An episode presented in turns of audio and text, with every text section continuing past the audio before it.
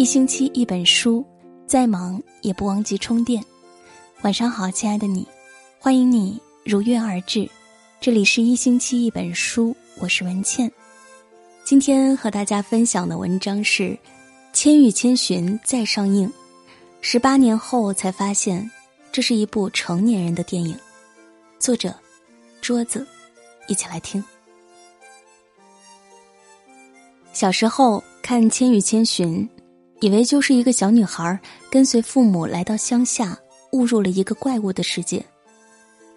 然后小女孩在这个世界冒险，最后带领自己父母逃离的童话故事。十八年后，这部电影再一次搬上大荧幕，六月二十一号刚上映。可是长大之后，我们再去看《千与千寻》，却有了不同的领悟。其实。《千与千寻》就是一部成人世界的电影。成人的世界，时刻都面临着成为猪的诱惑。《千与千寻》里有一幕，相信很多人都印象深刻。千寻的父母在冷冷清清的街道，突然发现了一个琳琅满目的免费美食，他们没有任何质疑和等待，就进去吃的大快朵颐。直到天快黑下来了，他的父母吃着不肯走。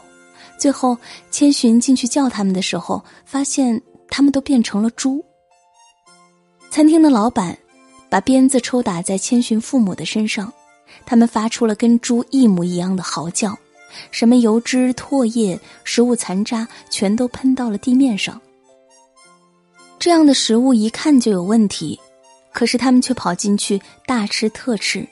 他们纵容自己的贪婪和欲念，变成了猪，最终变成了被人控制和奴役的动物。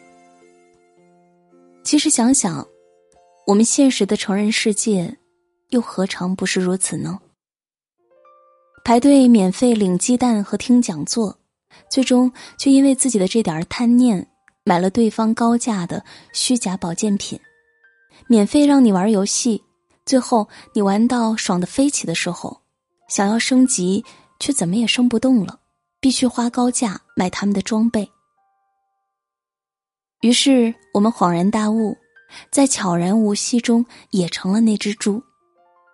不仅如此，许多人因为自己的贪念，从而进入麻痹、盲目的状态，因为超前消费的渴求，陷入了网贷的陷阱，最后发现钱。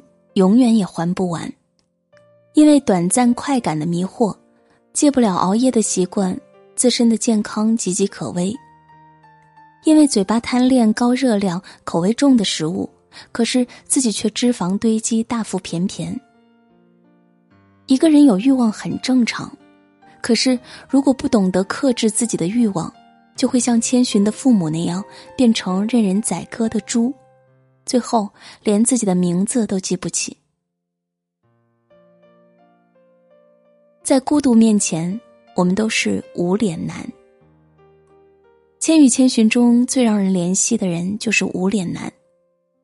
汤屋里面热闹非凡，可是无脸男却一直在外面游荡，因为汤屋的那些人看不起他，不让他进来。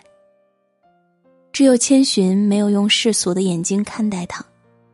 下雨那天，千寻看到他站在雨中，担心他被雨淋湿了，便打开门让他进来躲雨。无脸男是一个被孤独吞噬的人，他极度渴望爱。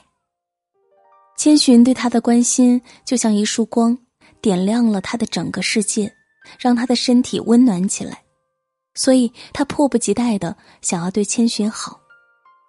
千寻需要一个药浴牌子，他帮他弄到了。后面又偷了好多药浴牌子给他。他看到别人喜欢金子，他以为千寻也会喜欢，可是千寻拒绝之后，他惭愧的低下了头。无脸男无法融入集体，他常常孤独的在桥头伫立，他经常会感到很惭愧，觉得自己是在给别人添麻烦，但他常常又感觉很孤独。内心又渴望被别人爱，这像不像现实生活中的我们？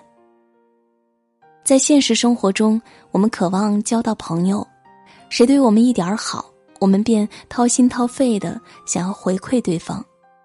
为了合群，我们会做一些不想做的事情，说一些违心的话，极尽努力去讨好和巴结那个群体里的人，因为我们害怕孤独。无脸男的卑微和讨好中，都有我们的影子。有时候和一个人聊天，我们发给对方的消息，他很久才回复。可是我们收到对方的消息，却总是迫不及待的大段大段回复给他。很多人可能有这样的习惯：给一个很重要的人发消息，如果对方一直没有回，那自己就会默默删了那个对话框，因为总感觉那个对话框见证了自己的卑微和讨好。我的很多朋友都曾经把自己的微信头像改成了“无脸男”。而他们都或多或少有过这样的经历。无脸男为什么是没有脸的？因为他在卑微和讨好中早已失去了自己，也忘记了自己本来的面目。我们曾反击这个社会，可是却变成了最讨厌的人。为什么《千与千寻》的大部分场景发生在浴室？因为这里是洗去人们污垢、是最脏的地方。汤婆婆讨厌别人不做事，只知道吃饭，可是她自己的儿子才是最大的巨婴。他总是对儿子说：“外面很脏，不想他看到浴室那丑陋的一面。”可是他自己才是肮脏的源头。他可以在上一秒钟对顾客笑脸相迎，下一秒对员工变脸痛骂。锅炉爷爷最向往自由，他年轻的时候去过很多地方，曾经仗剑走天涯，可是中年之后却困在一个锅炉房里面。这四十年来，他一直在锅炉房添煤加炭，吃了睡，睡了吃，无限次循环。白龙似乎很酷，惩恶扬善，可是他迷恋魔法，被汤婆婆给控制。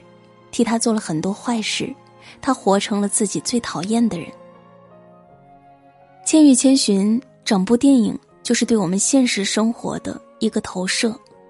整个浴场的人都努力工作，加班加点，像一颗颗流水线上的螺丝钉，像不像我们现在九九六的员工们？你看这个青蛙，劳累之后在窗口抽烟，和我们加班的员工。在窗口抽烟有任何区别吗？电影中，汤婆婆会夺走每个人的名字，最后只剩下一个字。这像不像我们现代人融入社会之后，只剩下赵经理、钱医生、孙律师、李老师？电影中说，在这里，不工作的人就会死去。那些被工作压得喘不过气来的人，工作难道不是他们的生命吗？无脸男在浴场撒下金子，那些被工作重压的人都卑颜屈膝，弯下腰去捡。他们都曾经有诗和远方，可是，在现实的压力下和自己的欲望中，早已迷失了自己，也忘记了当年的名字。我们每一个人都可以在电影中找到自己的影子，或是对金钱的诱惑，或是对权力的迷恋，或是一成不变的禁锢。最终，我们都活成了那个面目全非的人。你还记得自己当年的梦想吗？现在呢？你还记得当年陪在你身边的人吗？现在呢？你还记得自己要活成什么样子吗？现在呢？电影为什么要叫《千与千寻》？因为故事说的就是一个叫千寻的小女孩，差点在充满欲望的社会中被夺走名字，变成了千。可是她最后还是没有忘记自己的名字。很喜欢电影里面的一句台词：“有些事情经历了就不会忘记，只是暂时没有想起来罢了。”我们或许会短暂的迷失，但自己当年的样子永远不会忘记。《千与千寻》，我最喜欢的场景就是海上电车的那一段。傍晚的夕阳把天空染得通红，电车在平静的水面上留下一长串涟漪。在阔达的海面上，在空旷的电车中。千寻与无脸男并肩而坐，谁也不说话，但是却感觉无比温暖。外面水天一色，分不清什么是天，什么是水，在电车的飞驰中变成了白色的光和影。夜幕降临，到站之后，乘客都纷纷取走自己的行李，而千寻和无脸男下车之后。路的那一端，早就有了一盏明亮的灯在等候他们。千寻从未把无脸男丢下，而无脸男最终也被钱婆婆收留，不用再四处游荡。无脸男找到了自己的归宿，白龙找到了自己的名字，而千寻也找到了回家的路。他们都找到了自己的初心。也想起了为什么要出发。不管前方的路有多苦，只要走的方向正确，不管多么崎岖不平，都比站在原地更接近幸福。